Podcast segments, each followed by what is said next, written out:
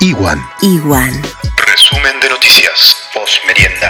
España lleva más de 7.300 víctimas por coronavirus. En Italia murieron 812 personas, pero cayeron los contagios. De 10, en Barcelona Messi anunció que se rebajará el salario un 70% junto a sus compañeros, para que puedan cobrar los empleados del club. Y para variar, Wanda Nara rompió la cuarentena. En Argentina, el presidente Alberto Fernández anunció la extensión de la cuarentena hasta fines de Semana Santa.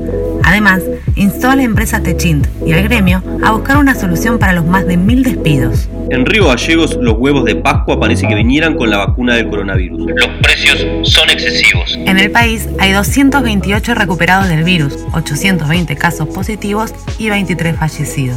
Llegaron 121 médicos repatriados de Europa para ayudar en la lucha. En 10 días hubo 33.000 personas detenidas por incumplir la cuarentena. Más de 400 casos son de Santa Cruz. En Río Gallegos, una mujer llegó a volcar el auto por querer escaparse.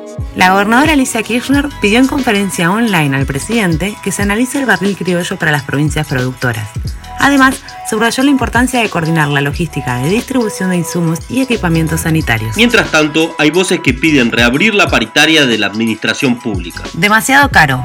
Cierre preventivo a Diarco, Río Gallegos, por no respetar los precios máximos. Con razón aumentan las ventas online y la cola del correo es más larga que esperanza de pobre. En tanto, en el mundo se dispara la venta de juguetes sexuales. ICRT ya tiene presupuesto para reactivar la producción. El machismo no se toma cuarentena. 12 femicidios en 10 días y las organizaciones afines convocan al ruidazo para las 18 horas. No estás sola. Si sufrís violencia de género, llamá al 144. Se gestiona el regreso de derivados de Buenos Aires. Doná sangre. En Río Gallegos podés hacerlo en pasaje sucarino 646 de 7.30 a 9.30 de la mañana. Nuestro querido Quique Fernández está en sala común. Hay preocupación por empresas mineras que recortan contratos con pymes, también por cómo los comerciantes afrontarán sus obligaciones y por los trabajadores de la construcción.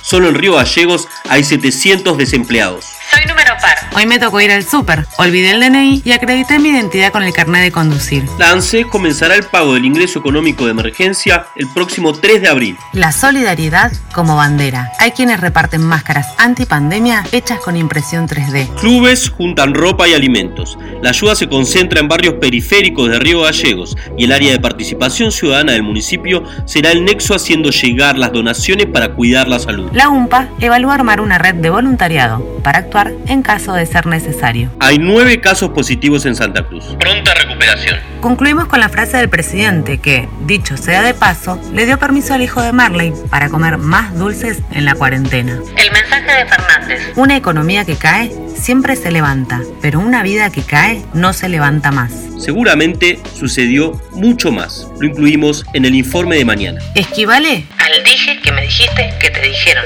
Informate con Iwan. ¡Quédate en casa! Iguanradio.com.ar Informe actualizado el lunes 30 de marzo. 939.